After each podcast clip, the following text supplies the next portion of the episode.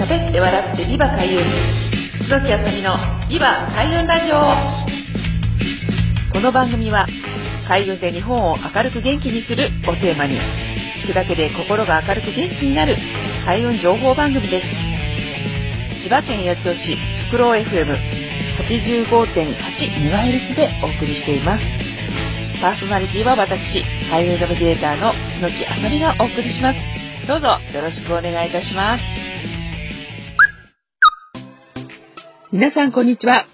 楠木あさみのビバ開運ラジオ2022年3月の第4週目となりました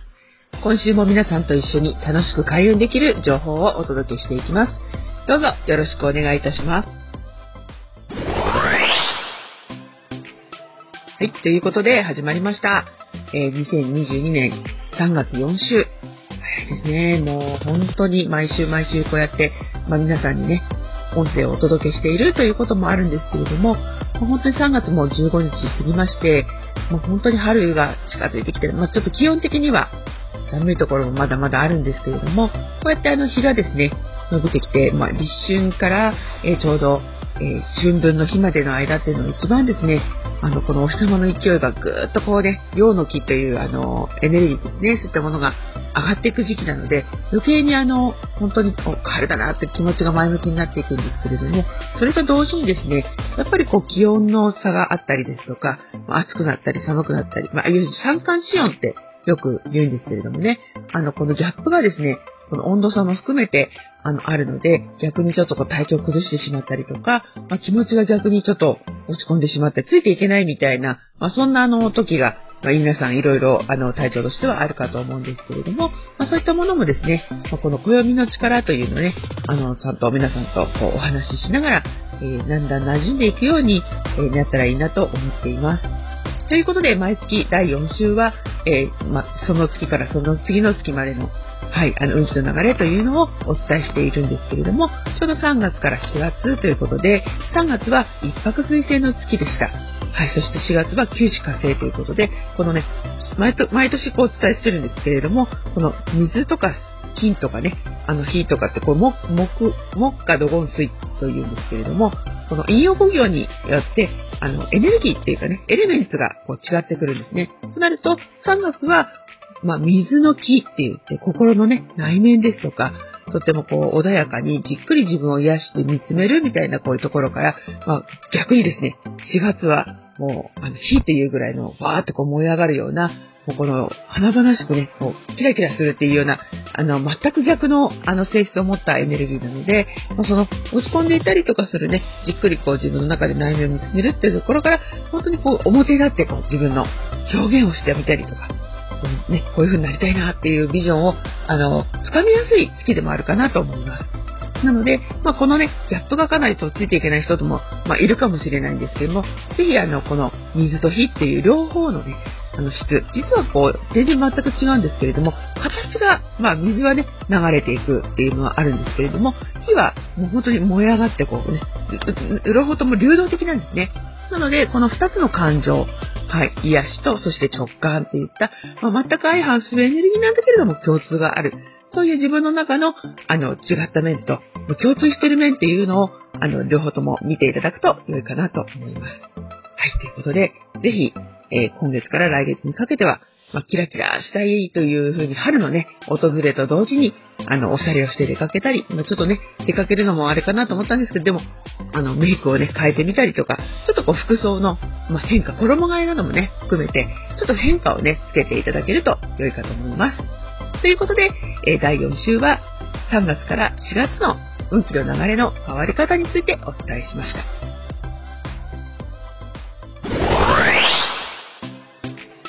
はい、ということで、2022年3月第4週の後半は、この開運についてちょっとお話、思うこと、私が最近思うことについてお話できればと思います。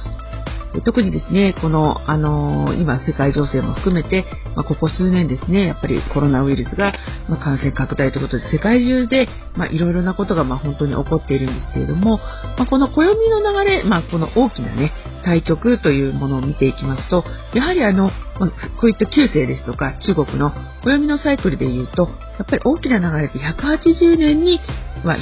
サイクル、来るっていうふうに言われているんですね。ということは、あの、ちょうど、え180年前、日本はどうだったのか、世界はどうなったのかっていうふうに考えてみると、日本だと、まあ、ちょうど江戸幕府が、まあ、本当に末期ということで、まあ、本当にあともう10年、20年、あの、して、本当に明治維新が、ま、幕末から明治維新に起こるという、まさにその、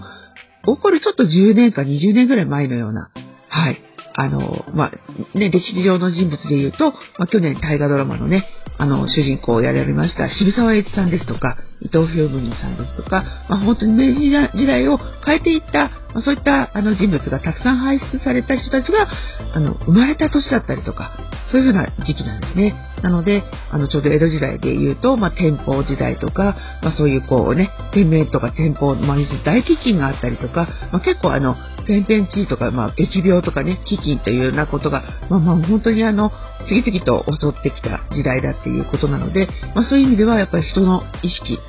ね、どういうふうに社会も体制も含めて、まあ、本当にこの先どうなるのかっていう不安が大きかったりとか、まあ、いわゆるこう、本当に大きなね、選択をたくさんの方がもう同時多発的に強いられていたっていうような、本当にそのまさに今のような状況が、まあ、たくさんあの起こっていたっていうことだったんですね。なので、やっぱり人があの気持ちが不安になると、やっぱりこういった占いもそうですけれども、やっぱり、まあ、神様、仏様ということで、まあ、このお伊勢参りがすごく流行ったりとか、まあ、そういうふうに心の中で私たち昔の、ご先祖様とかも、やっぱりいろいろ同じように葛藤したり、あの、迷って、今、今にはつながる私たちの命につながるような、選択をされてきたということだと思うんですね。なので、まあ、そういったことを思いますと、やっぱり私たちににつながるご先祖様とか、まあ、その当時の日本の世界の方たちが一生懸命こう命をつないでいたからこそ、え、私たちは生きているというのがありますので、私たちはもう生まれた時から強運なわけなんですね。なので、この時代どういうふうに生きていって未来をつなげていくか、そういったことが本当に、あの、今迫られている開運していくことの人生をね、可能性を変えていってもらいたいっていうのが、ま今の私のあの大きな気持ちだと思っています。なので、これからもね、この放送が続く限り、皆さんにたくさんの開運する情報やエネルギーを送れればと思っていますので、どうぞこれからも楽しみにしていっていただければと思います。ありがとうございました。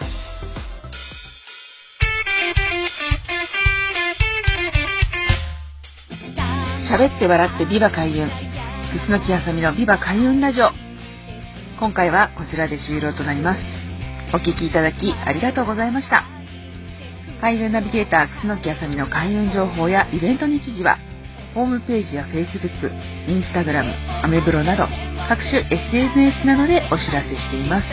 ぜひチェックしてみてくださいね。最後にご紹介する曲は、私の、えー、住んでます桜市にもあります。自然豊かな環境で地域の特色を生かし、子どもたちの個性を育てる全国の小規模特任校地方の小中学校を応援する学校応援プロジェクトというのを立ち上げています。ここで、えー、と曲を作ったんですね。えー、おいでよ僕の小学校という曲です。